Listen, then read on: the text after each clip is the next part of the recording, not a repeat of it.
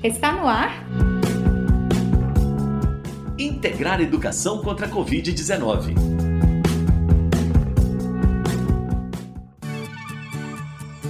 Boa tarde, eu sou Elias Santos. Eu sou Sara Dutra. Bem-vindos e bem-vindas ao programa de rádio Integrar Educação contra a Covid-19, realizado pelo programa Integrar Kim Ross em parceria com a AIC, Agência de Iniciativas Cidadãs. Estamos nas ondas de rádio de Paracatu e ficamos por aqui até dezembro. Não se esqueça, segunda, quarta e sexta, às duas da tarde, esperamos por você no Integrar Educação contra a Covid-19. Estudantes, professoras, professores, demais membros da comunidade escolar, pais e familiares e toda Paracatu. Esse espaço também é seu. Esperamos a sua participação. Nosso contato você já conhece. 98423 7684 repetindo 98423 7684. Sou eu mesma quem recebe as mensagens de WhatsApp e as ligações.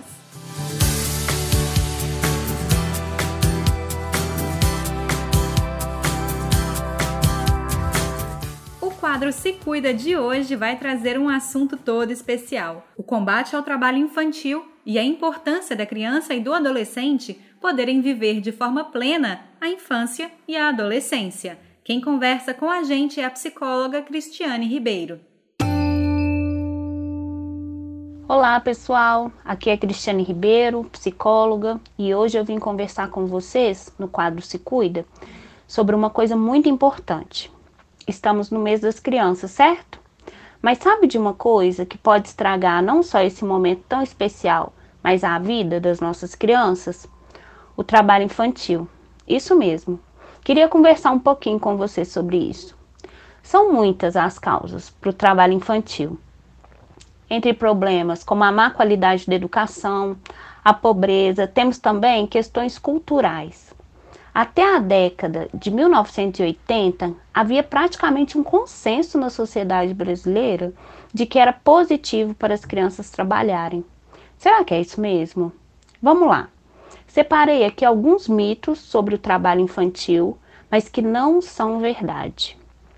O primeiro mito: é melhor trabalhar do que roubar. Gente, trabalhar é proibido para crianças. Trabalho não é uma opção para crianças e roubar não é uma opção para ninguém. A legislação proíbe trabalho infantil para todos aqueles que não alcançaram 16 anos. A opção é educação, brincadeira, lazer, práticas de esporte, convivência familiar, acesso à cultura. São essas as coisas que crianças têm que fazer. Mito 2. Trabalhar não mata ninguém.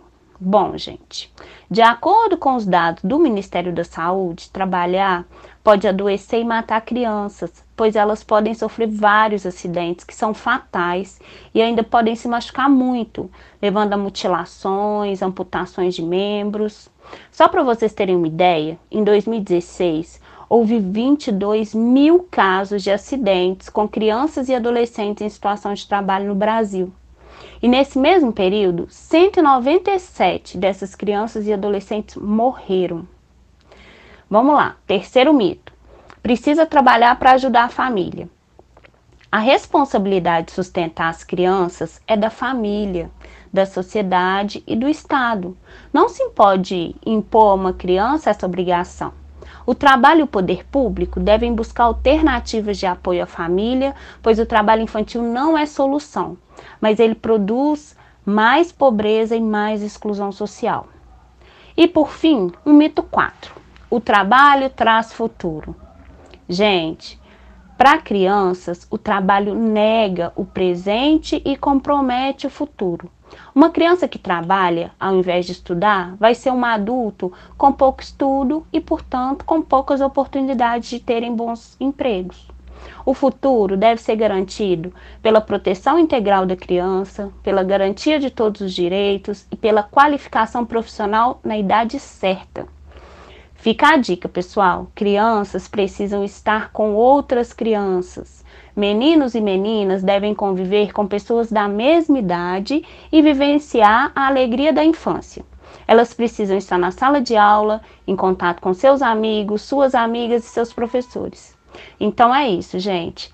Ótimo mês da criança para todas e todos vocês. Se cuidem e até a próxima. Quer compartilhar algum sentimento que esse momento de distanciamento social e pandemia tem te trazido? Entre em contato com a gente pelo 984237684. Se preferir, não precisa se identificar, tá bom?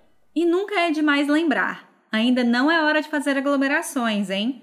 Festas, churrascos, academias de ginástica e salões de beleza são ambientes que favorecem o espalhamento do novo coronavírus.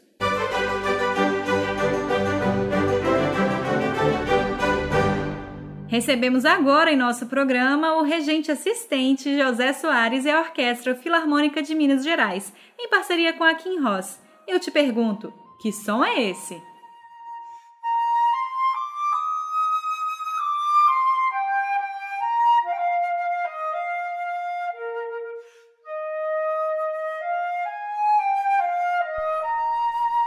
Boa tarde! Nada melhor do que esta bela melodia da ópera Carmen, do francês Georges Bizet, para nos introduzir ao naipe das madeiras, começando pelo mais agudo e provavelmente mais antigo instrumento, a flauta. Ao ouvirmos a palavra, podemos imaginar muitos modelos diferentes. Na orquestra, trata-se nada menos do que da flauta transversal e sua família de tamanhos maiores e menores. A gente está falando de algo tão antigo que os primeiros registros datam lá da pré-história. Afinal, a ideia de soprar em uma coluna de ar e produzir um som não é uma experiência distante. Mas até aparecer na orquestra, passamos por um longo percurso. Modelos como o Traverso fizeram parte dos conjuntos de música barroca, mas temos mesmo é que dar o crédito a um certo músico alemão do século XIX, um tal de Theobald Böhm, responsável por um novo sistema mecânico que ampliou as possibilidades técnicas não só da flauta, mas como de outros instrumentos que falaremos mais adiante. O mecanismo da flauta é um sistema de chaves que, conforme a digitação, alteram a coluna de ar, produzindo diferentes sons. Embora já tenha sido construída com madeira, a flauta transversal hoje é feita com metal ou ouro, diferente dos outros instrumentos do naipe. Em uma orquestra, podemos ver com mais frequência a flauta transversal e o piccolo, tipo menor e mais agudo, que por sua vez tem um parentesco com o pífaro, parte das tradições musicais brasileiras, como o congado aqui em Minas Gerais. A flauta possui um vasto repertório orquestral. Ela pode ser tocada de forma muito lenta, muito rápida, suave ou estridente. No início do programa, escutamos uma melodia como um tema cantado. Vamos escutar agora uma outra possibilidade sonora, de caráter vibrante e veloz, tocando junto com o piccolo. O trecho é parte do tema e variações sobre um tema de Henri Purcell, uma música feita justamente para apresentar os instrumentos de uma orquestra, composta pelo inglês Benjamin Britten.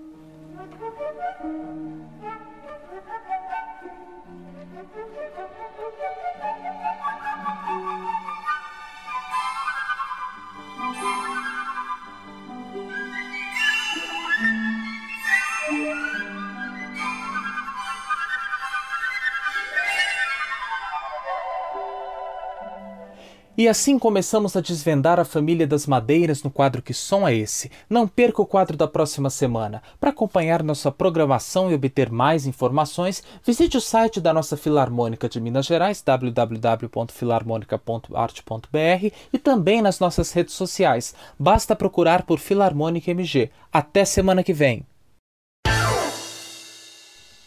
Vamos descobrir qual o desafio de aprendizagem de hoje? Lembrando que ao longo dessa semana estamos realizando as Olimpíadas Estudantis Integrar Educação no Rádio. Nelas, a escola que somar o maior número de participações ao longo da semana vai ganhar mais de 50 livros literários para sua biblioteca. Já pensou em voltar para as aulas presenciais com várias novas opções de leitura te esperando? Então não fique de fora. Quem traz o desafio de hoje é a professora de Educação Física Rosilene Rocha, das escolas municipais Ada Santana e José Simões Cunha. Olá, galerinha da Educação Física. Aqui é a tia Rosilene que está falando. Como vocês estão? Tudo bem? Espero que sim. Vocês sabiam que tem várias modalidades esportivas nas Olimpíadas? Qual dessas você se identificaria? Você assim, quando crescer, quer se espelhar em qual atleta? Vai uma pergunta: quem foi o primeiro medalhista brasileiro no atletismo? Ah, não sabem? José Teles da Conceição. E a, no feminino, a Maria Lenk. Olha, temos várias modalidades esportivas. É, são dez elas. É, o primeiro são 100 metros a distância. Você tem que correr, correr, correr. Quem correr em menos tempo ganha medalha. 100 metros com barreira, tem que saltar algumas barreiras. 400 metros, aquele revezamento, né? Com o bastão.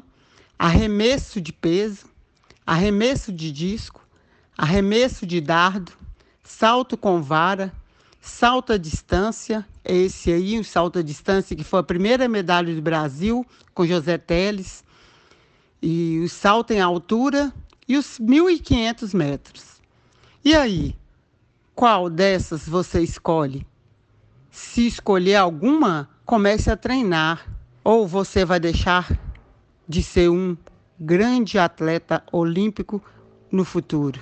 Já que nós não podemos estar juntos, a tia fez esse desafio para vocês e comecem agora Olha, mas enquanto isso não acontece da gente estar junto, se cuidem, tá? Usem máscara, se sair de casa, usem álcool gel. Proteja você e quem você ama, tá? Tchau, beijos da tia Rosilene. Quando terminar o seu desafio, não esqueça de entrar em contato com a Sara, viu? No 984237684. Pode enviar mensagens de WhatsApp ou fazer uma ligação telefônica. Fique à vontade. As respostas que chegarem até às 6 da tarde de sexta-feira vão ser validadas nas nossas Olimpíadas, contando pontos para a escola do estudante que fez o contato. Quer dedicar uma música para alguém especial? O quadro musical é para você. Entre em contato com a gente pelo 98423 7684. A música que vamos ouvir hoje é Planeta Água, de Guilherme Arantes, escolhida pelo Rafael Aparecido, estudante do terceiro ano da Escola Municipal Coraci Meireles. O Rafael dedicou a música para a mãe Ruth, o pai Valcir e para a professora Camila.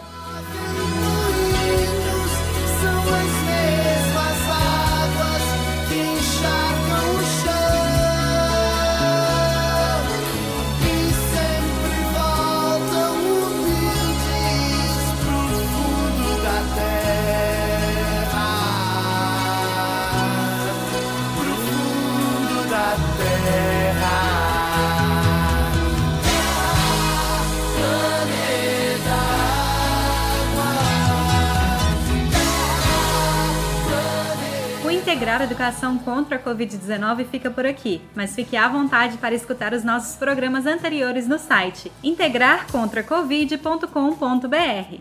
Todos eles estão na aba Educação, é só buscar pelo botão Programas de Rádio. E fique à vontade também para entrar em contato com a gente. Estamos no Instagram, @kinros.brasil, no facebook.com.br kinrosbrasil e também no WhatsApp com a Sara, no número 984237684. O Integrar Educação contra a Covid-19 teve apresentação minha, de Elias Santos, e de Sara Dutra. A realização é do programa Integrar Educação da Kim Rosa em parceria com a AIC. Apoio: Superintendência Regional de Ensino, Secretaria Municipal de Educação, Rádios Alternativa, Boa Vista FM, Única e Vitória FM. A gente se vê na sexta. Beijo para quem é de beijo. Abraço para quem é de abraço. Cotovelo para quem é de cotovelo. Se cuidem. E eu sobrei. Você acabou de escutar? Integrar Educação contra a Covid-19